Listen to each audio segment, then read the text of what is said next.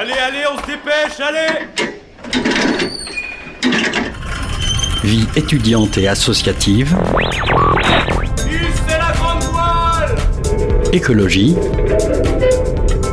Il y a pas de voile, abruti. Politique, culture et société, Immersion dans 10 secondes. Et parfois un soupçon de sport.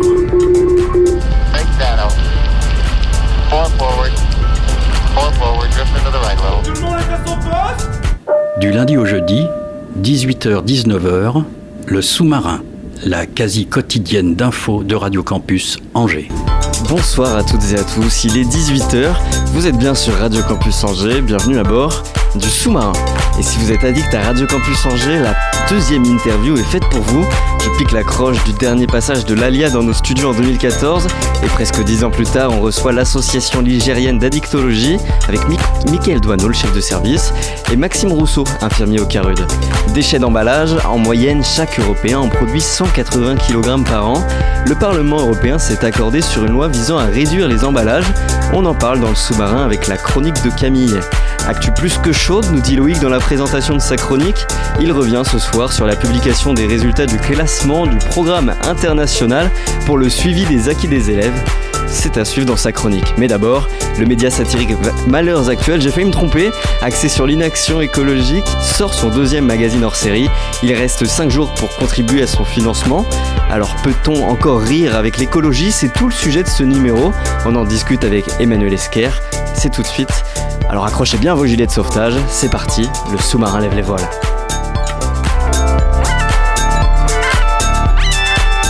18h-19h, le sous-marin sur Radio Campus Angers. Malheurs Actuels, un magazine satirique qu'on lit une fois par an autour d'un petit café. Et attention, parce qu'ils n'y vont pas avec le dos de la touillette. On reçoit Emmanuel Esquer, le petit rigolo, ou Chief Happiness Officer du média de l'inaction écologique. Bonsoir. Bonsoir. Alors l'année dernière, l'édito était signé et rédigé par l'humoriste euh, Guillaume Meurice.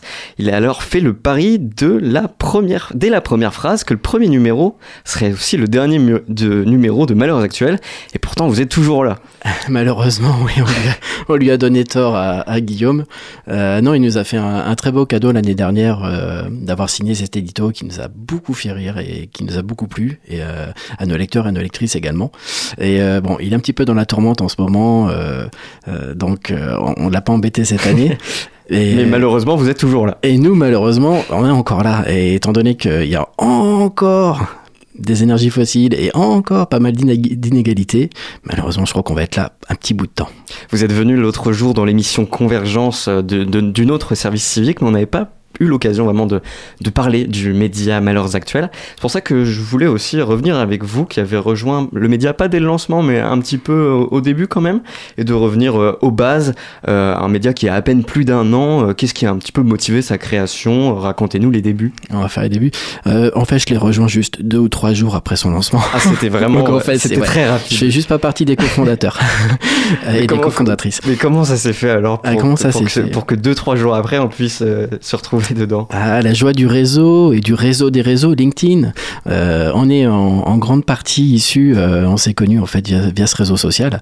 Et euh, donc sur une idée d'Albin Wagner, qui était aussi sur Angers avant, qui cherchait à créer un Gorafi vert. Et il a fait un petit peu le tour de pas mal de personnes, notamment de Lou de chez Vert, le média, et qui avait dit ouais moi j'ai pas le temps de m'occuper de ça, mais ça peut être une bonne idée. Et en fait le réseau fait qu'il a demandé à droite à gauche, et notamment sur un sur un espace euh, qui s'appelle Challenge for Earth de Florian Doyen, qui est une des personnes bon, un peu connues sur le côté climat euh, euh, sur LinkedIn. Et en fait, plusieurs personnes se sont agrégées à ces, questions-là en disant Ah, mais ouais, c'est vrai que ça peut être rigolo, ça peut être sympa de, traiter l'écologie par l'humour. Alors, Albin est linguiste, chercheur, enseignant-chercheur. Il a sorti un livre qui s'appelle Blablabla pour en finir sur le discours climatique. Et donc, voilà, tout, tout s'est imbriqué de cette façon-là. Et en quelques posts sur les réseaux sociaux, notamment sur LinkedIn, en fait, la, mayonnaise a pris très rapidement. LinkedIn, c'est un peu surprenant euh, au final. Pour, euh, pour parler d'écologie, on, on s'attend plus à de l'entrepreneuriat, du business. Complètement, ouais. Et bah, on vient mettre un petit coup de pied dans la fourmilière aussi euh, sur ce réseau parce qu'il y a pas mal de, il y a beaucoup de greenwashing en fait hein, sur euh, sur ce réseau-là puisque toutes les entreprises sont vertes, euh, tout est plus beau que beau. Bon, sauf que dès qu'on creuse un petit peu au niveau de la com, qu'on enlève les éléments de com, bon, on s'aperçoit de ce qui se passe et nous, on est là pour justement agiter un peu ce drapeau blanc en disant oh les gars, il y a des choses qui se passent ici.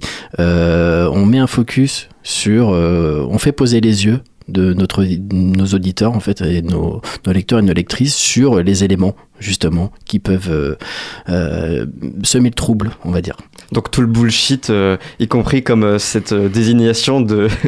Alors c'était. Euh, je, je ne retrouve pas Chief Happiness, Chief Happiness euh, Officer, officer. Ouais, ouais, ouais, complètement oui ben, C'est un peu se moquer au final, euh, déjà par là, ce moyen. Complètement. Moi, de, sur, mon, sur mon intitulé de poste, euh, donc sur, sur, sur, sur LinkedIn, oui, je, je suis Chief Happiness Officer, qui en fait, alors, je ne veux pas faire injure aux personnes qui vraiment font ce, ce travail et le font sûrement très très bien, mais moi, de mon point de vue, de ce que j'en vois, c'est quand même quelque chose un petit peu bullshit. Et du coup, voilà, en s'appelant Malheurs Actuels, avoir un Chief Happiness Officer, donc un, chef de, de, du bien-être, on va dire, euh, voilà, en s'appelant Malheurs Actuels, c'est un, un peu contradictoire, donc c'est assez rigolo. Voilà. Et vous, Emmanuel, vous n'êtes pas journaliste, mais on comprend dans un article de West France que votre euh, expérience professionnelle dans des magasins de sport a petit à petit éveillé chez vous une conscience écologique. Entre autres, ouais, tout à fait. Euh, Il y a eu une prise de conscience dans un champ, une fois en Nouvelle-Zélande. Euh, et oui, j'ai voyagé, j'ai pris l'avion. C'était une époque il y a plus de 10 ans, donc du coup, on avait le droit à cette époque-là. Aujourd'hui, on peut plus. Hein. Non, mais voilà, il y avait, euh, il y avait dans le côté agricole que j'avais jamais, euh, euh, dans lequel j'avais jamais été. Et après, plus tard, en travaillant dans les magasins de sport, euh, notamment au, pied du Mont Blanc à Chamonix, où je voyais, euh, euh, bah voilà, les produits, beaucoup de produits euh, se vendre, s'acheter, et euh, tout, tout, tout- toute la communication aussi des marques euh, sur ce sujet-là. Et dans les années 2015, bah, beaucoup de marques n'étaient pas encore sur le côté green. Et voilà, ça m'a posé problème puisque moi, ma conscience était en train de s'éveiller, en train de s'élever. Et voilà, donc après, j'ai pu aller vers des marques plus responsables. Et c'est là en fait que, que j'ai mis le doigt dans l'engrenage après et que j'ai pu, j'ai cherché euh, de par euh, des associations, créer des associations et des actions sur Angers quand je suis arrivé dans le coin pour, euh, pour sensibiliser toujours. Et la sensibilisation, c'est encore du coup ce que je fais à travers, euh, avec la- les camarades euh, de Malheurs Actuels. Mais dix ans plus tard, vous êtes plus du tout euh, dans ce domaine-là de- des magasins de sport. Je suis plus. Alors, professionnellement, j'ai dû retourner justement dans ces domaines-là.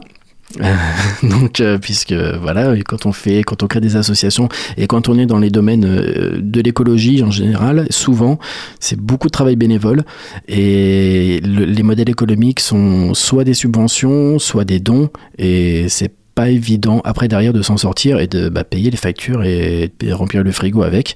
Donc il y a des moments, il a fallu, en tout cas pour moi, il a fallu que je retourne sur un emploi salarié pour euh, pour assurer ça. Mais quand on voit par exemple le, plan de transition pour le développement durable de Decathlon, ça donne pas envie d'y retourner. Euh, alors c'est marrant parce que il y a des choses hyper intéressantes chez, de ce qu'ils font en fait chez eux. Là ils vont, ils commencent à prôner un peu plus la réparation. Euh, il y a la seconde main également, la vente de seconde main. Alors on peut le critiquer, il n'y a pas de problème là-dessus. hein. je pense que mais il y a surtout essentiellement du neuf qui sort de chez eux et produit bien sûr, bah, voilà dans les usines du monde. Euh, mais à côté de ça, ça met aussi le pied à l'étrier à pas mal de personnes de se dire ah ouais mais pourquoi je vais l'acheter neuf alors qu'il y a du seconde main? Bah pourquoi je faudrait que je le réparer Et ça fait un peu résonance avec la campagne de l'ADEME l'année la semaine dernière euh, qui a fait qui a fait un peu polémique mais qui On en a parlé d'ailleurs ici sur Radio Campus Angers. oui, et qui a été pour moi, et avec nous, même Malheurs- au sein de Malheurs Actuels, qu'on a trouvé fantastique. Et avec le bon ton. Et en fait, bah, et ça, ça concorde, les deux, les deux concordent.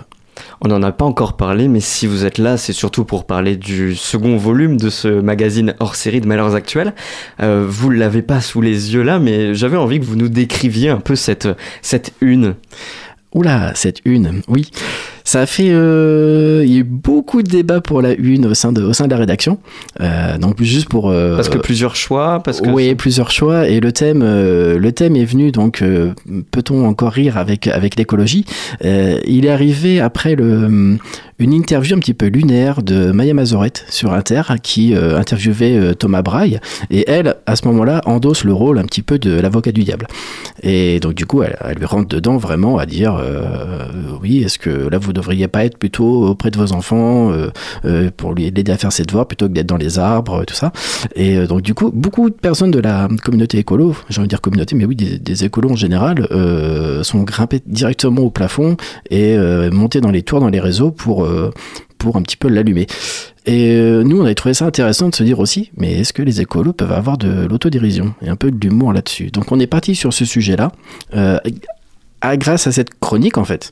Et on, tente d'y répondre alors nous avec humour et on va interviewer on a interviewé on est en train d'interviewer des gens en ce moment des journalistes des humoristes euh, qui seront présents donc, du coup dans, dans, dans le- leur série numéro 2 et pour essayer de répondre à cette question Donc un, un numéro qui, qui n'est pas encore finalisé, si je le comprends bien. Et non, il est en cours de, il est en cours de campagne. Il est à la fois aussi en cours de, de, de on est en train de le faire de réalisation, puisqu'on est tous bénévoles. Donc on est une association, on est tous bénévoles. Donc on fait ça après nos, après notre travail.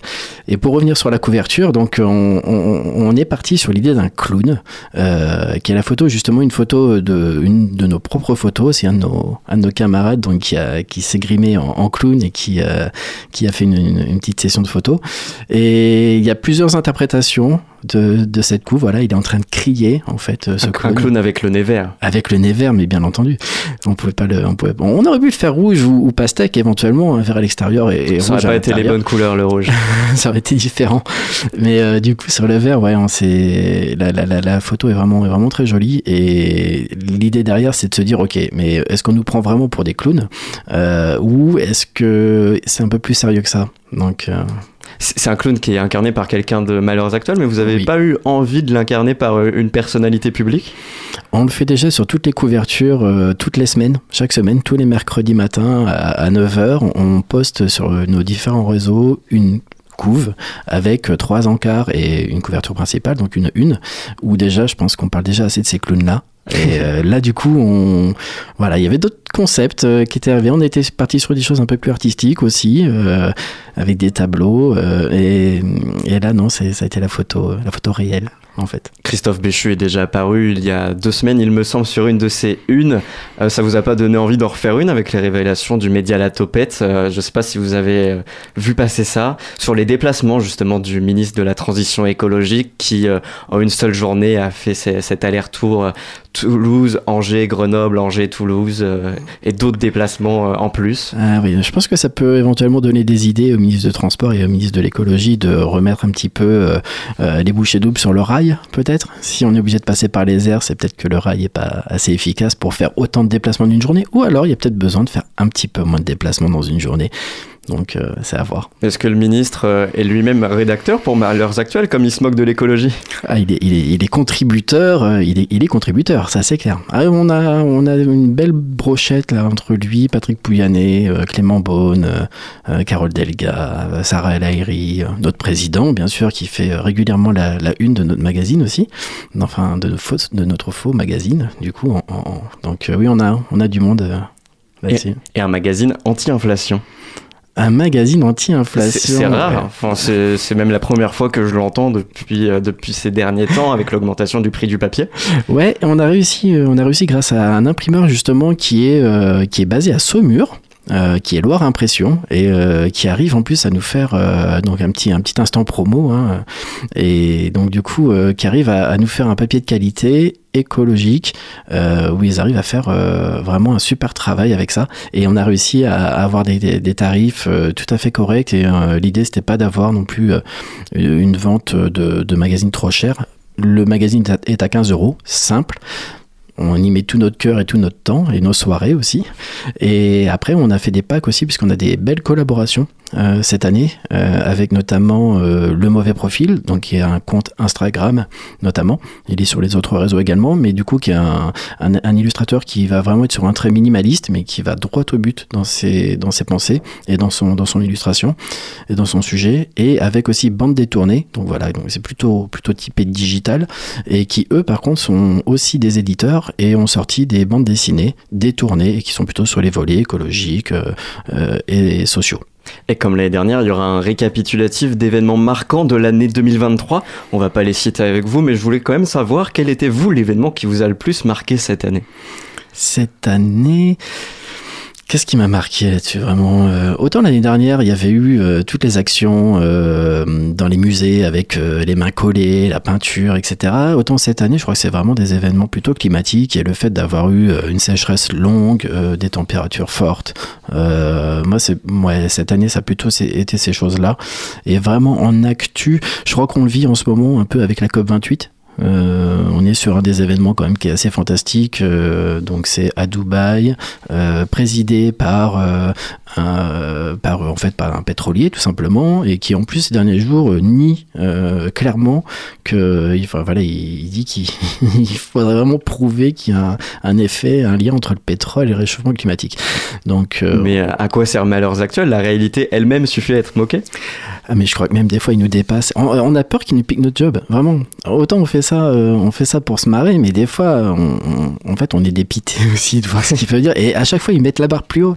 Alors on est obligé de, de surenchérir. Et je vous pose la question, peut-on encore rire avec l'écologie? Oui, bien sûr qu'on peut rire avec l'écologie et on peut rire euh, de, de, de tout ce qui est mis en place ou ce qui est tenté d'être mis en place par les gouvernements, par les entreprises, mais aussi on peut avoir de l'autodérision en tant qu'écolo et, et se regarder un petit peu dans un miroir et juste juste rigoler un petit peu des fois des comportements des idées qu'on peut avoir et simplement euh, avec légèreté.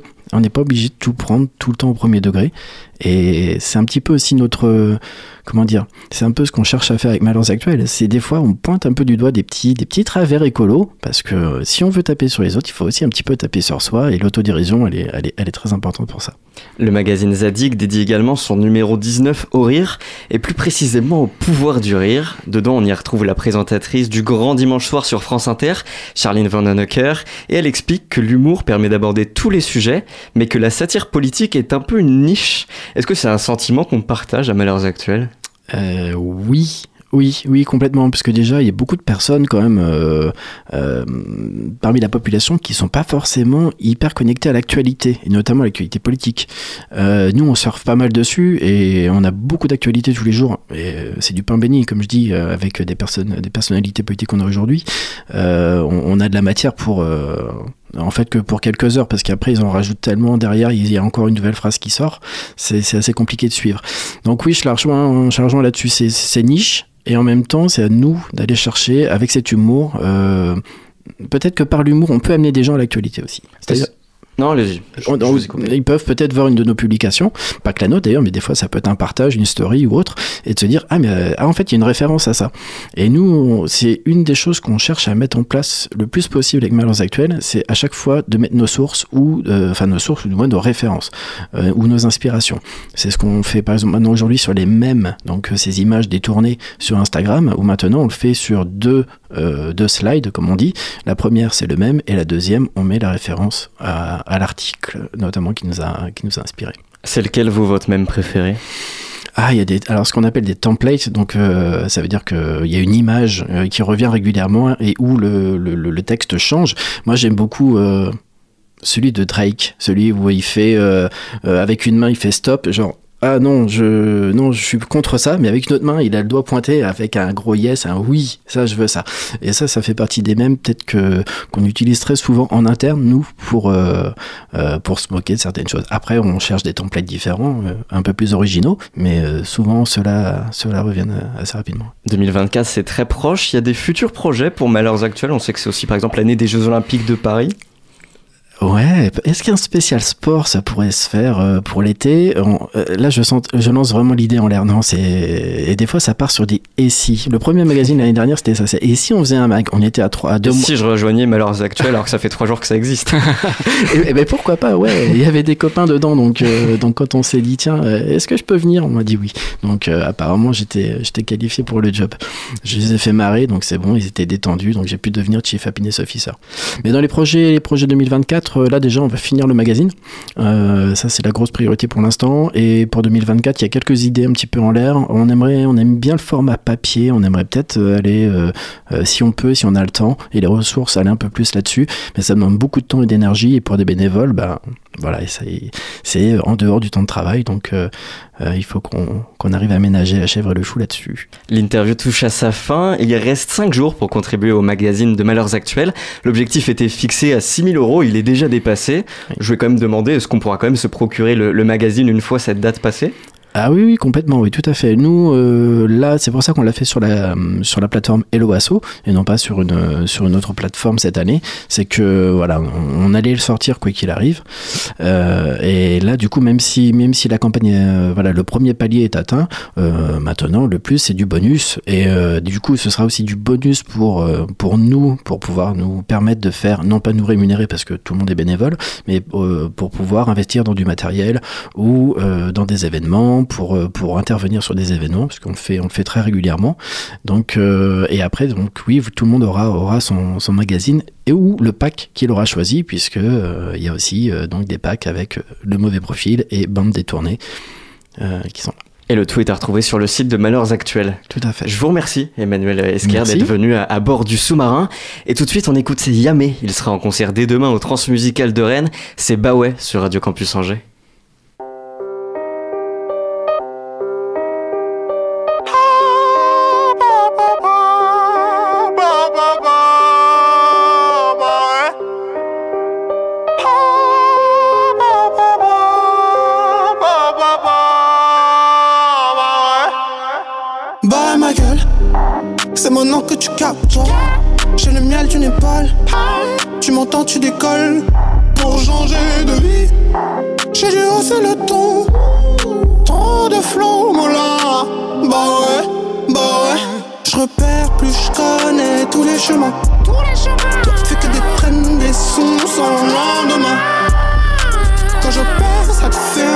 Changement. Ah, mon là. Bah ouais, bah ouais, bah ouais. T'entends la vague, tu reconnais. Mon la DPS, MY Yamé. Débarque dans le game comme fantassin sénégalais. J't'ai dit, j'ai les palais. Avant le skill signé, fallait. J'ai les pieds sur terre, la vision d'elle. Ils peuvent pas m'égaler.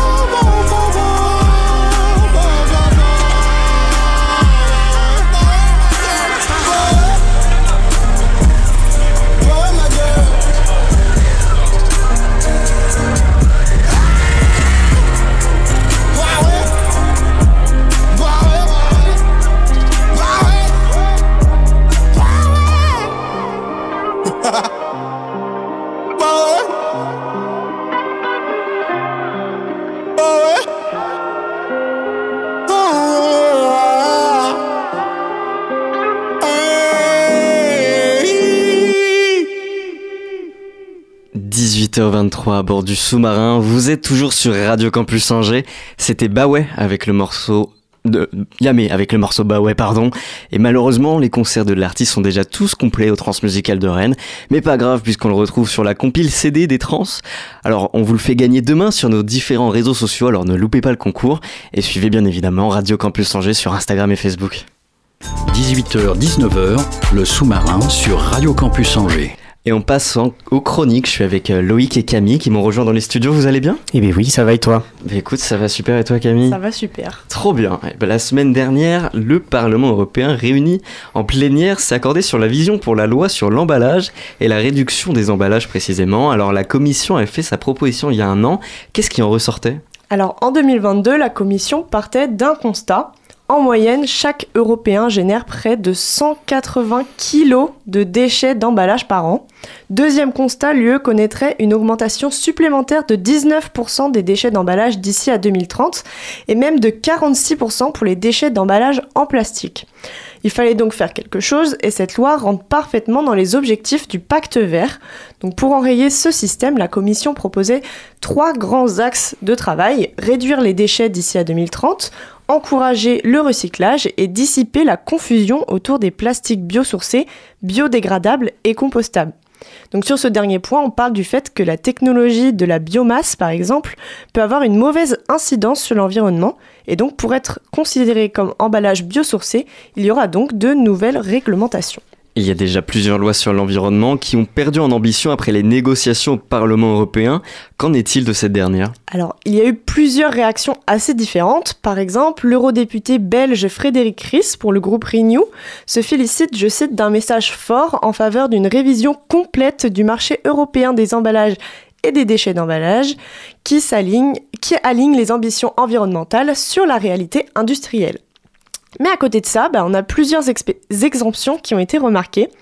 Et c'est notamment euh, Pascal Canfin, le président de la commission environnement, qui a expliqué que les chaînes de fast-food ont fait un lobbying intense à Bruxelles, ce qui leur a valu ces exemptions. Donc il disait par exemple, lorsque vous êtes dans un restaurant McDonald's, KFC ou Burger King, sur place et non à emporter, pourquoi devriez-vous utiliser un gobelet à usage unique et non pas un verre? Pourquoi? La France a déjà fait ce travail législatif avec la loi AGEC et donc McDonald's a dû s'adapter et a su s'adapter. Les fast-foods ne sont pas les seuls à avoir été touchés par cette législation. Bruxelles se serait encore attaqué à la gastronomie française, et là ça ne le fait pas du tout. Les partis de droite sont partis au front pour sauver le camembert français, et plus spécifiquement son emballage. La boîte dans laquelle repose le camembert était bien sûr elle aussi visée. Alors d'après Euronews, certains producteurs de fromage français auraient affirmé que la proposition rendrait illégal le fait que le camembert continue sa maturation dans la boîte jusqu'à sa vente. La boîte ronde, c'est aussi, elle est aussi essentiel au camembert que sa texture onctueuse et son odeur piquante. Bref, je ne vais pas m'éterniser sur le goût ou l'odeur du camembert, mais plutôt sur le fait que les producteurs ont eu gain de cause, et cela sûrement car une histoire de camembert français de tradition française, eh ben c'est du pain béni pour les partis de droite et d'extrême droite. Paul Garot, député européen membre du Rassemblement national, s'est exclamé C'est une question de bon sens, ne touchez pas à nos camemberts. Donc pour les grands amoureux de fromage, pas de panique, les boîtes à camembert seront donc bien exemptées de cette loi si elles sont d'appellation d'origine contrôlée. Il faut tout de même rappeler que ça devient assez récurrent, la Commission propose une loi très ambitieuse et le Parlement nous renvoie une version appauvrie, appauvrie pleine d'exemptions. Merci Camille pour ta chronique, on te retrouve la semaine prochaine Oui. À la semaine prochaine. 18h-19h, le sous-marin sur Radio Campus Angers. Et je me tourne vers Loïc à présent. Les résultats du programme international pour le suivi des acquis des élèves, Actu Chaud dans le PISA, c'est sorti aujourd'hui. Ce programme d'évaluation a lieu tous les trois ans et se base sur les niveaux des élèves de 15 ans en maths, en sciences et à la compréhension de l'écrit. Et c'est ça, c'est ça. En fait, c'est l'édition 2022 qui a été décalée à cette année à cause, à cause du Covid, tout simplement. Les exercices ont été envoyés dans 81 pays, dont la France, en gros 29 millions d'élèves à peu près. Et je vais pas vous cacher ben, que la France, elle a pas mal baissé quand même. Encore? C'est-à-dire, c'est quoi ces résultats? Eh oui, encore. au niveau des maths, eh ben, on n'est pas des flèches parce que la France, elle a perdu 21 points dans le classement au niveau de euh, pardon, elle a perdu 21 points dans le classement. Euh, au niveau de la compréhension de l'écrit, on a perdu 19 points. Et après, en sciences, on reste assez stable malgré une petite baisse de 6 points ça reste une baisse, mais c'est assez, petit par rapport euh, aux deux autres précédentes. Bref, euh, si on fait la moyenne de tout ça, la France, elle galère à s'aligner avec euh, la moyenne de l'OCDE. D'ailleurs, je précise, mais OCDE, ça veut dire Organisation de coopération et de développement économique. Donc la France a au final 478 points contre 484 pour la moyenne des pays membres de l'OCDE. Et on observe que cette baisse, eh ben, elle a commencé entre 2012 et 2018, les deux précédents rapports euh, PISA donc.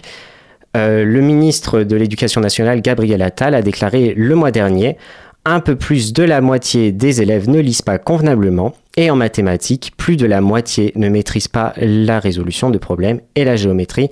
Et en fait, il a fait cette déclaration quand les résultats euh, des évaluations nationales faites au collège sont tombés. Récemment, le Conseil scientifique de l'éducation nationale a alerté sur le niveau des élèves de 6e. Les études ont montré que la moitié de ces élèves donc ne savaient pas répondre à la question combien y a-t-il de quart d'heure dans trois quarts d'heure T'as la réponse? C'est dur, je dirais 3. Est-ce que tu sais si des mesures vont être mises en place pour remonter le niveau des, des élèves en maths ou en compréhension à l'écrit? Eh ben, pour, euh, pour, répondre à ta question, justement, je te propose d'écouter le ministre de l'Éducation nationale qui a tenu une conférence de presse dans un collège cet après-midi. Ce que nous allons mettre en place, ce doit être un véritable électrochoc. Un électrochoc pour remettre l'exigence à tous les étages, un électrochoc pour remettre les savoirs fondamentaux au cœur de la promesse de l'école.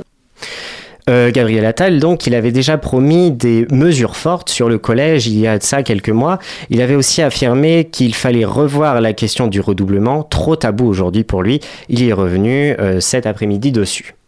Le redoublement, ça n'est jamais une sanction. C'est au contraire une opportunité de plus pour réussir. Cette décision que je prends, je le sais, suscite déjà des débats des doutes, des questionnements. Et oui, des questionnements qu'on peut imaginer au niveau des élèves, mais aussi des parents sur ce fameux redoublement. Bref, ces nouvelles mesures devraient entrer en vigueur dès la rentrée prochaine et avec euh, et, et, avec après, oui, j'ai fait une faute, bon, c'est pas grave, euh, dès la rentrée prochaine et euh, après leur mise en place, on verra si la France remonte dans le prochain classement qui sera en décembre 2025. Merci Loïc, en espérant que ça progresse. J'espère aussi. D'ici la prochaine. Euh, je me suis perdu aussi. D'ici la prochaine évaluation. Archétype, c'est l'événement rap underground qui réunit les passionnés à Angers. Et la troisième édition a lieu le week-end prochain dans la Frépricase. Le jeune artiste Unisature sera présent. On écoute tout à perdre d'Unisature sur Radio Campus Angers.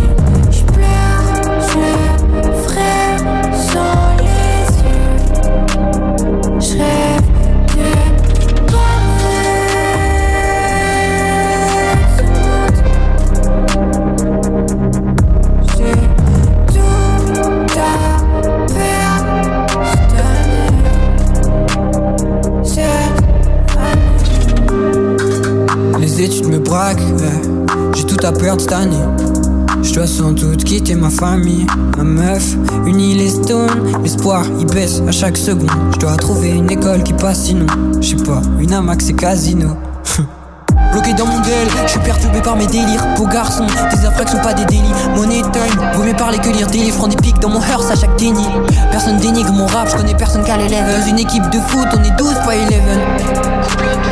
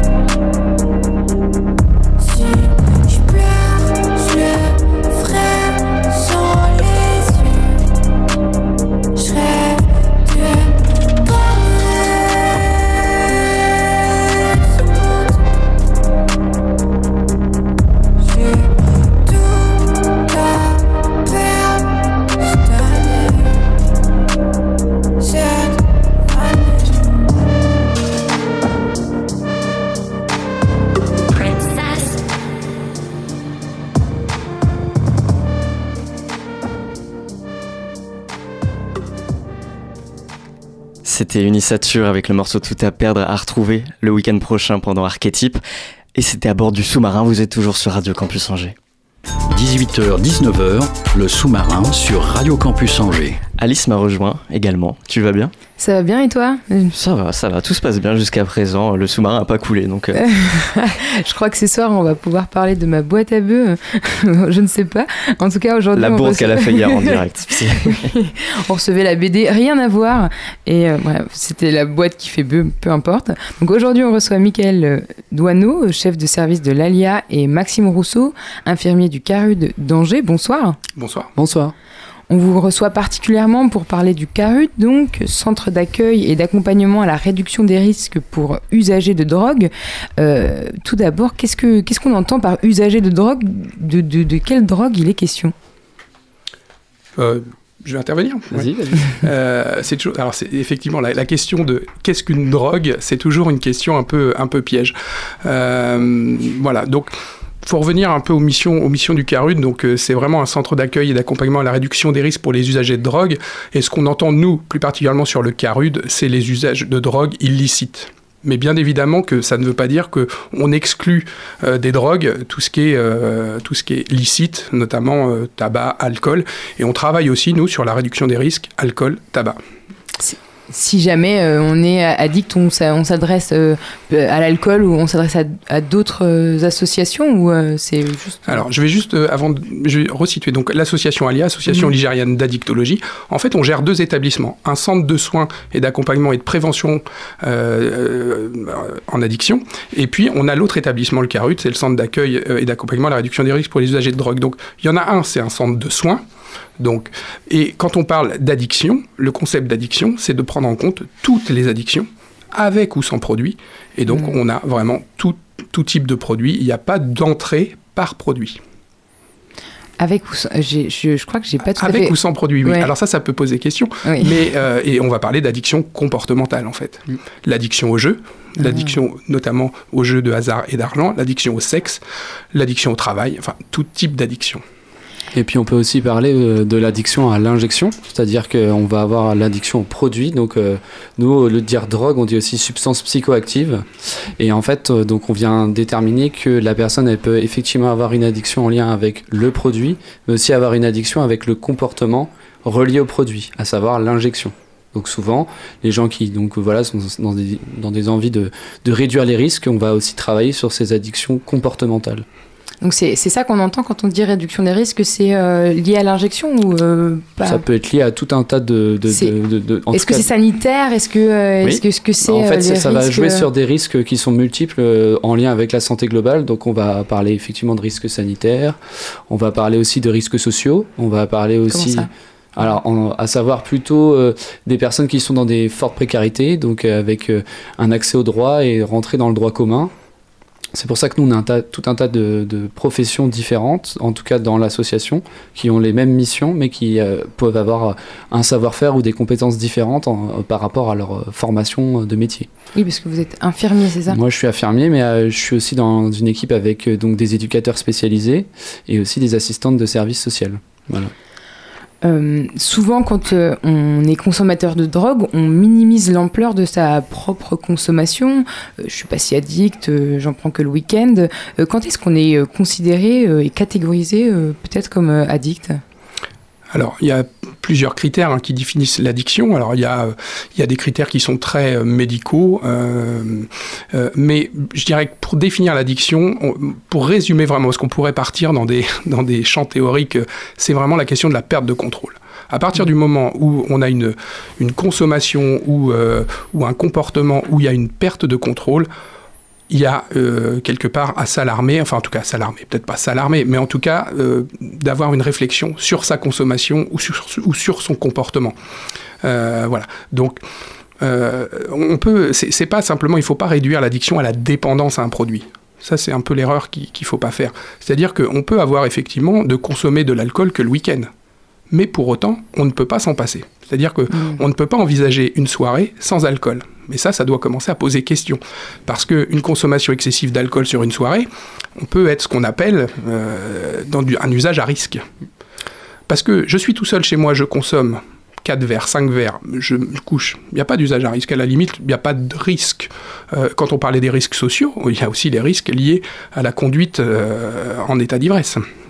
Voilà. Donc, en fait, c'est très euh, dépendant de ce qu'on fait, de à quel moment on consomme et, et, et- de la récurrence en fait de la consommation. Mais dès qu'on commence à penser que il y a des, c'est vraiment la notion de perte de contrôle. C'est-à-dire que je ne peux pas passer une soirée sans m'alcooliser ou sans consommer du shit ou sans consommer de la cocaïne. Voilà. Et ben, effectivement, ça m'empêche pas de travailler dans la semaine, mais on sait qu'à terme, ça peut entraîner quand même des risques euh, au niveau euh, psychosocial. Quoi. Et puis euh, voilà, il y a effectivement le- la dépendance, la perte de contrôle, et puis bah, de tout ce qu'on disait, toutes les conséquences que ça va entraîner en fait sur la, sur la vie de la personne. Et c'est aussi en ça qu'on peut avoir effectivement un travail aussi sur euh, comment réduire ces conséquences qui peuvent être parfois envahissantes en fait au quotidien. Et, et la réduction des risques, voilà. Alors c'est vrai que sur les carudes, on, est, on, on pense plus euh, facilement à la réduction euh, des risques au niveau euh, contamination liée à l'injection, mais on a aussi des contaminations liées au sniff, liées à, plein de, à plein de modes de consommation. Et, Comment ça C'est. Enfin, moi, je. je- Quels sont Alors les sur, risques sur le sniff, il y en a beaucoup moins que sur l'injection, mais sur le sniff par exemple, vous allez échanger une paille euh, pour sniffer et vous avez des, des lésions. Alors là, je vais laisser peut-être plus parler l'infirmier. Alors, au niveau- excusez-moi. quand même, parce que moi je ne sais pas ce que c'est que le sniff. Alors euh, aujourd'hui, euh, bah, on peut du coup poser la question qu'est-ce que vous vous sous-entendez par la question du sniff? C'est la première fois que je l'entends. Bah alors par exemple, les gens par exemple qui peuvent consommer euh, des produits donc en cristaux, euh, ils vont donc euh, sniffer, donc ils vont sniffer par le nez avec ce qu'ils appellent une paille souvent, et donc ils vont venir sniffer et ça peut effectivement, bah c'est une prise en fait, une administration, comme par exemple fumer de la cocaïne ou fumer du shit ou boire d'alcool. C'est une autre façon en fait euh, de sniffer, euh, c'est une autre façon en fait de prendre euh, de- des substances psychoactives. Ouais, L'image d'Épinal, c'est euh, voilà le rail de coke Voilà. qu'on sniffe avec euh, avec un billet quoi. Mm. Alors ça, ça c'est typiquement des choses qu'on va complètement euh, déconseiller et on va pouvoir fournir nous des, des, des feuilles qui vont permettre de faire à usage unique une paille, un sniff. Mm. Et de conseiller aussi de bien se rincer les narines euh, avant la consommation et après pour éviter que le produit nécrose dans le nez. Voilà, on est vraiment sur du pragmatique euh, et de la réduction des risques liés à, là euh, uniquement à la santé, mais aussi à la contamination. Quoi. Et l'idée, c'est aussi de, de rompre aussi des fois, parfois, avec l'isolement que peut entraîner la- les consommations de ce type de produits et les, les tabous en fait qui peuvent exister au sein des familles, au sein du travail, sur des gens qui peuvent se cacher pour consommer. L'idée, c'est qu'on voilà, on essaie de, de recréer du lien avec des personnes qui, bah non, n'en ont des fois plus. Et donc, euh, ça peut avoir euh, un moment d'échange avec eux, peuvent, peuvent des fois, on peut des fois être les, les seules personnes à qui ils confient que euh, entre deux rushs, je prends, je schématise beaucoup, mais on stigmatise beaucoup, même pas, mais entre deux rushs, par exemple, dans une cuisine où je travaille beaucoup, c'est très intense, on me demande une pression permanente, et ben je me fais un petit sniff de coke, ça me permet de tenir pour le, le service. Mais c'est ça, moi, ça me pose question. hein. C'est, euh, on vous alerte. euh, Est-ce que euh, parce qu'il faut déjà faire la démarche d'aller. Est-ce qu'il faut déjà aller faire la, la démarche de venir vous voir, faire un, donc un pas. euh, Alors nous, on a vraiment des questions, euh, des missions d'aller vers. Donc quand on dit des missions d'aller vers, c'est qu'on va aller à la rencontre euh, des usagers et usagères de, de substances psychoactives. Euh, ce qui fait que l'idée, c'est qu'on propose des missions différentes et qu'on aille sur des publics euh, différents, des fois où on nous attend pas forcément, mais où il est intéressant d'ouvrir un petit peu un, un lieu d'échange ou un levier d'échange en fait. C'est aussi pour ça que le matériel, en fait, on continue à le distribuer parce que parfois avec le matériel, on peut venir échanger sur ses consommations. On va faire des maraudes, par exemple, pour alors plus le public précaire, mais on va aussi essayer de communiquer via les réseaux sociaux, euh, parce que, euh, comme on dit, il n'y a pas de société sans drogue. Donc, euh, c'est pas, il n'y a pas que les précaires, entre guillemets, punk à chiens qui consomment. Donc, on a, dans tous les milieux, on a des consommations. Mais pour autant, et même dans des, dans des, des milieux plutôt aisés, il y a des énormes prises de risques. Et ces personnes-là, effectivement, elles vont pas. Nous, on a un local d'accueil au niveau du Carude, mais c'est c'est vrai que ce public, il va difficilement venir franchir les portes d'un Carude sur nos horaires d'ouverture. Donc, il convient. Et, et une émission comme celle-ci, elle participe aussi à dire oui, les Carudes existent. Dans tous les départements, il y a un Carude. Donc, il y a des endroits où vous pourrez bénéficier de matériel euh, propre et qu'on pourra euh, vraiment proposer le matériel le plus adapté possible à la consommation et au mode de consommation que vous avez. On a aussi des partenariats avec, par exemple, les pharmacies. C'est important. Donc, pour vous dire qu'on est vraiment, alors on est financé par l'ARS, donc on est reconnu. C'est-à-dire que c'est, on n'est pas des, euh, voilà, on est des professionnels. Il y a que des professionnels. On a quelques pères aidants, ce qu'on appelle, mais la plupart du temps, ce sont que des professionnels. Euh, donc, on a cette reconnaissance aussi de cette utilité et de ce l'impact sanitaire positif que, que- qu'on apporte sur sur une ville, quoi, ou sur un département pour nous. Il n'y a pas de société sans drogue? Non Non. Non.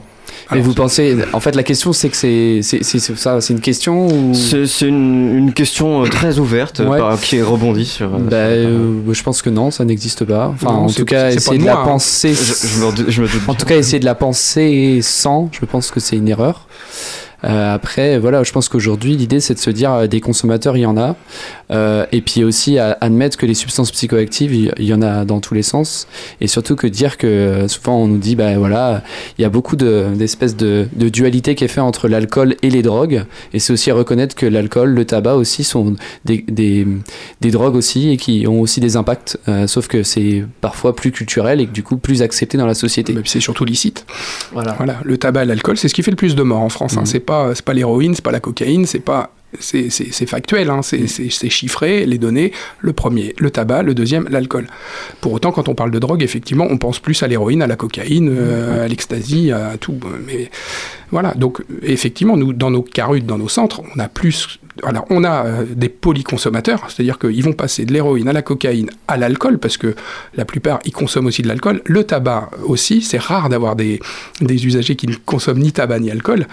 On est vraiment sur des, de la polyconsommation. Mais on va essayer d'aller là où il y a des risques qui sont pris en plus du produit, en plus de l'ingestion du, du produit, il y a d'autres risques qui s'ajoutent. Et nous, on va déjà commencer par enlever ces risques-là. Si on veut que les gens, à un moment, ils, ils rentrent dans une démarche de soins, il faut déjà qu'ils soient, qu'on maintienne une santé. Parce qu'au bout d'un moment, le risque, si ils ont, euh, voilà, ce qui s'est passé dans les années 80 avec, euh, avec le sida, avec, euh, voilà, comment voulez-vous, enfin, quand vous êtes, vous savez que vous êtes condamné, la démarche de soins, elle, elle devient plus compliquée. Pareil avec les hépatites. Enfin voilà, là on parle du VIH, mais les hépatites c'est la même chose. C'est-à-dire que c'est quand même plus facile de travailler sur des projets avec les personnes quand ils ont encore un état de santé correct que quand ils sont en plus à ça, ils ont un état qui se dégrade quoi. Après aussi, peut-être l'idée, c'est euh, de, protéger aussi les autres, quoi. Euh, C'est pas parce qu'on est... Effectivement, vous avez raison. On a aussi, nous, tout ce travail aussi de récupération de matériel souillé. Par exemple, quand il y a des lieux euh, où on va retrouver des seringues usagées, la mairie d'Angers va nous appeler. On a une convention avec la direction santé publique de la ville qui va nous appeler. On, est en lien avec eux. Ils nous financent d'ailleurs un totem. Je sais pas si vous, c'est euh, voilà un totem. C'est un automate distributeur de seringues et récupérateur de seringues. C'est-à-dire qu'à côté du CHU d'Angers, vous avez sur un parking, vous avez un automate. Nous, on fournit des jetons. Vous insérez un jeton, vous avez un kit de deux seringues pour faire deux injections. Euh, et vous remettez la, seringue usagée, vous la repositionnez dans l'automate et vous récupérez un jeton qui vous permet de récupérer euh, un autre kit. Voilà. Et ça, c'est des, c'est, aussi quand vous parlez de protéger les autres, ben on est là. C'est-à-dire que moins il y aura de matériel usagé, euh, souillé en ville, plus et, c'est aussi de, rendre les, usagers de drogue aussi acteurs de la protection de leurs concitoyens. C'est-à-dire que, ok, je consomme, mais pour autant, j'essaie d'être responsable de, de ce que je fais et que laisser une seringue usagée euh, par terre, bah, c'est pas correct. Et donc, euh, je vais rapporter mes seringues usagées euh, au CARUD. Et est-ce que euh, c'est ce, ce- ce comportement un peu citoyen, euh, il y a- ça amène aussi peut-être à des réductions de consommation? Est-ce que le fait que euh, ce soit euh, stérilisé, de faire la démarche, d'aller vers une association, est-ce que... euh, Bah, L'idée, c'est qu'en fait, euh, quand on disait la perte de contrôle, c'est aussi la perte de contrôle sur, sur toutes les relations sociales ou toutes les relations avec les professionnels qui peuvent nous entourer, qui, qui, qui peuvent être problématiques. Donc en fait, à partir du moment où la personne, elle vient pour récupérer du matériel, on va rentrer en contact avec cette personne et il y a un lien qui va se créer. Et donc euh, forcément, cette personne, euh, bah, le fait d'avoir ce lien-là, peut-être, en tout cas, peut commencer à se poser des questions sur ses consommations Euh, et se dire bon, euh, là, j'ai tant de matériel, euh, je sais que je vais le faire peut-être à ce moment-là, donc de planifier. Et donc nous, on va être aussi en mesure de pouvoir leur donner des petites clés des fois pour parfois réduire aussi les consommations. On, sait que l'idée, c'est qu'en fait, on, peut déjà jouer des, rôles déjà, et des fois, ça peut aussi permettre à des gens de, de rentrer plutôt dans la structure dont on parlait, la Luxapa, et ça peut leur permettre d'avoir une porte d'entrée en fait sur le soin. Et de se dire bah en fait je suis venu à la base récupérer du matériel mais maintenant je commence à me poser des questions et je me dis peut-être que là c'est le moment euh, de commencer à réduire et voire même d'arrêter. Et, c'est en ça que euh, il faut respecter aussi la temporalité à, chacun et à chacune des personnes euh, parce qu'effectivement je pense qu'il y a beaucoup de familles qui sont alertées en se disant on aimerait que notre fils arrête de fumer du joint parce que vraiment là c'est pas possible on sent que ça l'envahit beaucoup. Et en même temps est-ce que c'est est-ce que pour l'instant c'est le moment et est-ce qu'il faut respecter aussi cette temporalité de se dire voilà en fait aujourd'hui peut-être qu'il n'est pas encore dans ces dans cet moment là de, de prendre conscience en fait des dangers qu'il peut prendre. Vous vouliez ajouter quelque chose? Non J'ai perdu. euh, non, je- si euh, la, la question de l'entrée en soins, effectivement, on, on- on- on a la chance nous euh, de gérer les deux établissements et euh, la plupart des gens qui travaillent sur le Carut, des salariés du Carut, sont aussi salariés sur le XAPA. Et oui, l'idée c'était par exemple la question de l'héroïne. En fait, pour pour certains, il y en a qui savent pas qu'il y a une substitution. C'est un des rares produits où il y a une possibilité de substitution. Vous avez peut-être pas Subutex, c'est ça? Subutex, qui est la buprenorphine, mais aussi la méthadone. Voilà. Donc, et ça, en centre de soins, en XAPA, on peut initialiser à la méthadone. C'est tout un parcours de soins, mais euh, voilà. Et c'est important aussi de leur ouvrir, enfin, de, les informer. En fait, l'idée, ils consomment, ils consomment pas, ils font ce qu'ils veulent, mais l'idée, c'est qu'ils soient informés au maximum de ce qui existe. euh, et que après ça reste leur choix. Mais pour qu'ils puissent faire un choix, il faut qu'on leur expose les différentes possibilités qu'il y a. Si on parle de démarche de soins, c'est quoi une démarche de soins? Ça peut entraîner par quoi? On parle de sevrage, on parle de post-cure. Voilà. Il faut qu'ils soient informés sur le parcours qui est possible.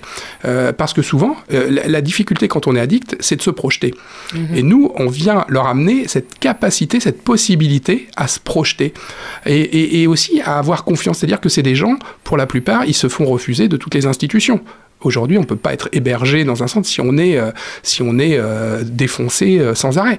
Et là, c'est un endroit, le Carude, où on peut venir de manière anonyme, de venir de, manière inconditionnelle, voilà, et, on peut être écouté, et d'un seul coup, on a de l'importance, et on est accueilli, tout simplement. Et c'est dans l'acronyme, c'est le premier qui vient, hein, c'est centre d'accueil. Après, on parle d'accompagnement, mais ce qui est important, c'est l'accueil. Et d'un seul coup, je suis quelqu'un qui est reconnu par une institution, par une structure, par un établissement qui m'accueille et qui me prend là où j'en suis.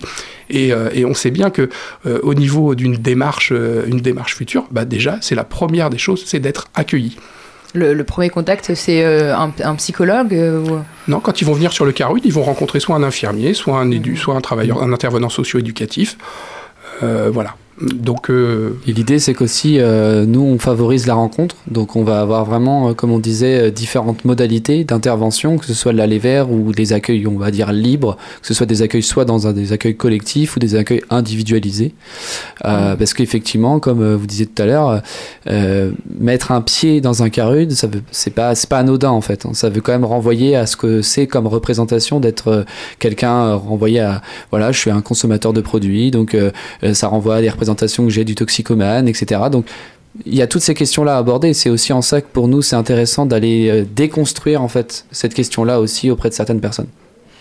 En, 2000, euh, en 2001, le Portugal est le premier, euh, le premier pays à dépénaliser les drogues. Bon, je, je pense que c'est souvent un peu le, le sujet qui revient, la dépénalisation. euh, ça, vous a fait rire, ça vous a fait rire même. bah, j'ai entendu Portugal, j'ai entendu. Ouais, et tout de suite, est-ce que la, la dépénalisation, c'est euh, c'est euh, c'est, euh, quelque chose vers lequel on doit tendre? Est-ce que euh, est-ce que euh, Mais je- c'est je- une solution dire, intéressante? Bah, je- cette solution, je ne sais pas, on ne peut pas savoir ce que ça donnerait, mais en tout cas, nous, ce qu'on constate, c'est ce qu'il en est aujourd'hui.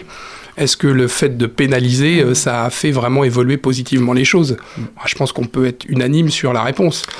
Donc, euh, Tout en, sachant que euh, aujourd'hui, le Portugal, grâce à la dépénalisation, ils ont réduit de moitié, je crois, la mortalité en lien avec les pratiques d'injection.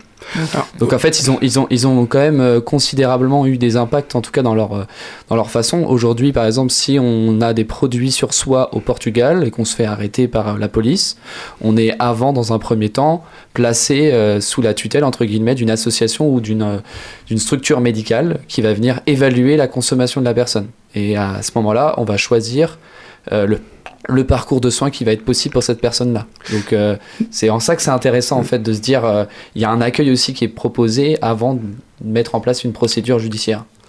C'est-à-dire que la position d'Alia, alors nous, Alia, on fait partie aussi de la, de la fédération euh, addiction, voilà, qui a des positions et qui, qui fait aussi euh, son, son travail de, de, on va dire, de lobbying auprès des ministères. hein, voilà, donc notre position, elle est clairement, elle est clairement affichée par rapport à ça, par rapport à, à la dépénalisation.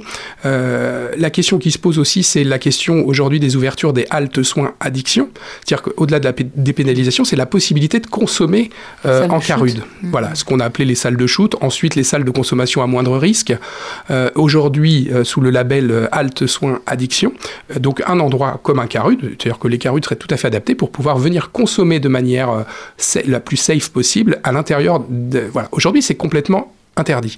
C'est-à-dire que nous, on va proposer du matériel, des seringues, du bicard pour baser la coke, enfin voilà, tout type de, produits, mais par contre avec l'interdiction de consommer sur place. Donc ce qui fait qu'on est sur des situations complètement aberrantes où on va euh, fournir à quelqu'un tout le matériel, il va avoir son produit parce que de toute façon il l'a, et on va lui dire, et, par contre il va avoir envie de le consommer, et on va lui dire, ah bah par contre, donc il va se retrouver dans les toilettes publiques où il fait euh, en hiver, où il fait euh, 3 degrés, euh, les veines ressortent pas, alors que il pourrait le faire ici d'une manière contrôlée, sous le contrôle en plus d'infirmiers euh, qui pourraient euh, au cas où euh, intervenir s'il y avait un problème. Voilà. Donc ça aujourd'hui, c'est complètement impossible dans les carudes. Pour autant, il y a des textes qui sont qui qui, régissent les haltes soins addiction. Donc bah, bien évidemment, pour rien vous cacher, pour une, association comme nous, si demain on pouvait et c'est ce qu'on va essayer de faire, d'avoir une halte soins addiction, bah, on serait tout à fait favorable parce que on sait que que ça serait positif pour les personnes et ça concerne pas énormément de personnes. Hein, c'est pas. Mais aujourd'hui, toutes les haltes soins addiction qui ont voulu se monter, elles ont été confrontées euh, à la réticence des, des- du voisinage, euh, au ministère, enfin au ministère de l'Intérieur. Enfin voilà, c'est très compliqué. Il y en a que deux en France. hein. Il y en a une à, à Paris, il y en a une à Strasbourg. On a les textes, on a tout. Pour autant, euh, il y a toujours. voilà, je pense que c'est aussi le regard, le regard des- des- du, du voisinage qui est compliqué. Merci beaucoup d'être venu répondre à nos questions euh, ce Bah, soir. merci, merci de nous avoir invités, d'avoir mis cette question de la RDR euh, au cœur de votre, votre émission. Merci. Merci à toi Alice pour l'interview. Merci Michael Douaneau et Maxime Rousseau d'être venus dans le sous-marin. Le sous-marin, quant à lui, termine sa traversée sur les ondes de Radio Campus Angers. Merci à toutes et à tous de nous avoir suivis ce soir. Merci à Claire à la technique, merci à Hugo à la, à la coordination et merci à Étienne à la programmation. Nous, on se retrouve dès demain sur le 103 FM. On sera en direct avec Action Logement pour parler des difficultés immobilières à Angers. Alors restez bien à l'écoute de Campus. Et d'ici là, n'oubliez pas, les bonnes ondes, c'est pour tout le monde.